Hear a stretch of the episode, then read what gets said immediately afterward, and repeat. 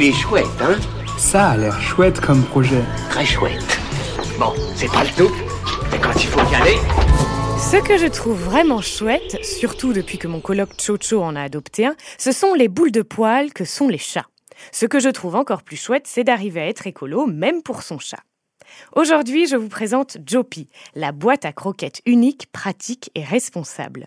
Les croquettes sont des aliments sensibles à la lumière et l'humidité. Leur oxydation entraîne alors une odeur rance, altère l'appétence des croquettes et offre au chat la possibilité de bouder sa gamelle et vous de devoir lui sortir des réflexions du genre Bah alors ma petite gaufrette, tu les aimes normalement tes petites croquettes? Qu'est-ce qui se passe aujourd'hui?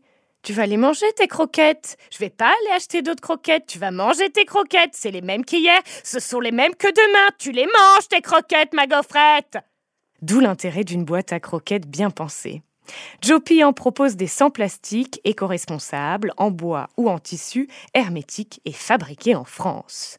Top du top, avec Jopi, on peut personnaliser la boîte avec le nom de son félin préféré, qu'il s'appelle gaufrette, pétoche, flûte, caramel ou grenadine. Ça, c'est vous qui voyez justement en fonction du nom de votre chat.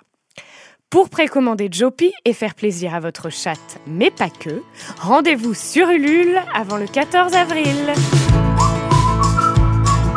Il est chouette, hein? Il est très chouette ce projet, oui.